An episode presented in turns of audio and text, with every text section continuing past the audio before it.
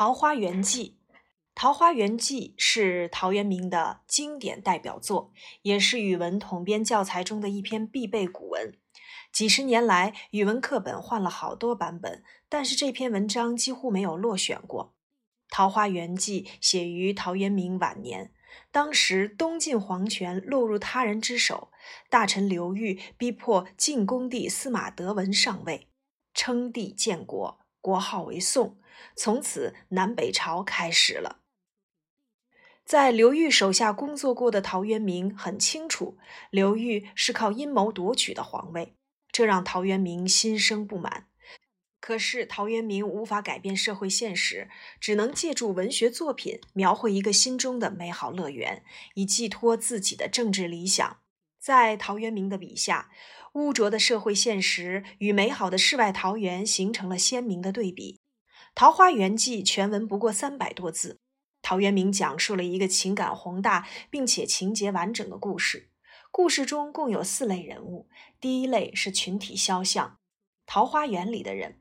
作者用寥寥数笔就把这群善良淳朴、怡然自乐的桃花源人写活了，仿佛他们就在我们的眼前。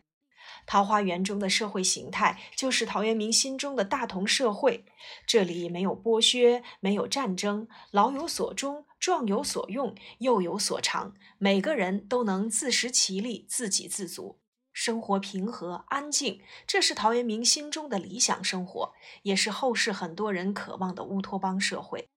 这篇文章之所以能够流传下来，不仅因为它的文字非常优美，更因为它给后人留下了丰富的想象空间。当我们累了、倦了的时候，我们还可以回到那个美好的桃花源中诗意的栖居。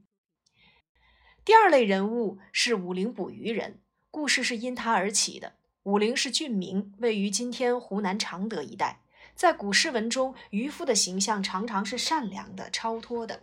但是这个愚人可不一样，他是个俗人，贪婪、虚伪，心思缜密。从桃花源出来，就处处做记号，想的就是报官，好让自己得到更多的利益。愚人离开桃花源时，桃花源里的人再三跟他强调，不足为外人道也，也就是人家不希望有人打破这里的平静。可是愚人背信弃义，出来就去找太守报告，人性中的恶展露无遗。第三个是太守，陶渊明对太守琢磨很少，但只一句“太守及遣人随其往”，一个贪婪官员的形象就跃然纸上了。急的意思就是立即。太守为何如此着急呢？说明他一听到这个消息，立刻机智的想到，只要找到这些人，就可以让他们交税，这样不仅增加了赋税，没准皇上龙颜大悦，还能给自己升官呢。第四个人是刘子骥，他看起来似乎可有可无，但他的出现增加了桃花源的神秘性。历史上确实有刘子骥这个人，他是陶渊明的远房亲戚，与陶渊明的关系还不错呢。《晋书·隐逸传》里说，刘子骥好游山泽，当然，他寻找桃花源这事一定是虚构的。《桃花源记》中，除了人物描写十分到位以外，环境描写也很出色。文中给我们展示了几幅绝美的画面。第一幅是渔人偶然发现的桃林美景，夹岸数百步，中无杂树，芳草鲜美，落英缤纷。美丽的景致马上就勾起了读者的好奇心。这么美的地方究竟是哪里？莫不是神仙居住的地方？紧接着，作者马上说：“桃林尽头有座山，山上有个洞，洞后面的一切即将展现，吊足了读者的胃口。”第二幅是桃花源里的远景，土地平旷，屋舍俨然，有良田美池、桑竹之属。这是渔人来到桃花源后第一眼看到的画面。陶渊明将自己心中的理想社会含蓄地寄寓其中，人民安居乐业，远离战争硝烟，避开了尘世纷争，生活宁静而幸福。第三幅是民俗画卷，大家热情款待渔人，杀鸡作食，美酒佳肴。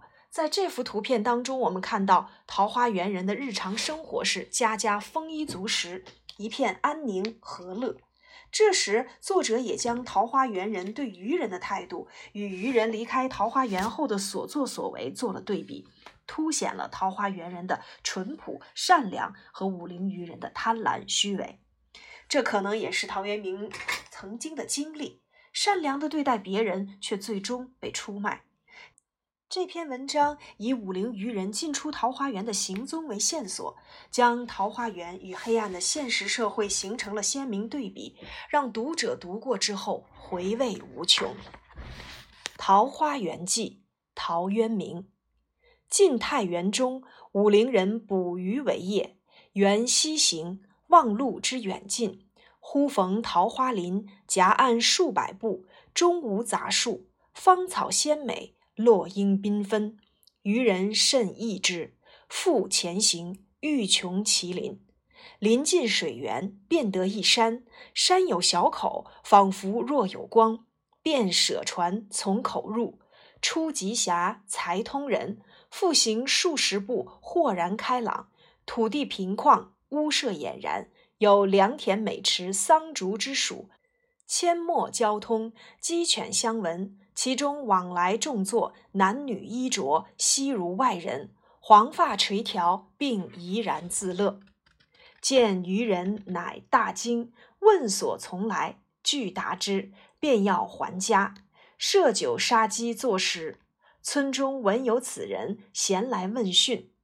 自云先世避秦时乱，率妻子一人来此绝境，不复出焉，遂与外人间隔。问今是何事，乃不知有汉。无论魏晋，此人一一为具言所闻，皆叹惋。余人各复言至其家，皆出酒食，停数日，辞去。此中人欲云，不足为外人道也。既出得其船，便扶向路，处处至之。及郡下，诣太守，说如此。太守即遣人随其往。寻向所至，遂迷，不复得路。南阳刘子骥高尚士也，闻之欣然归往，未果，寻病终，后遂无问津者。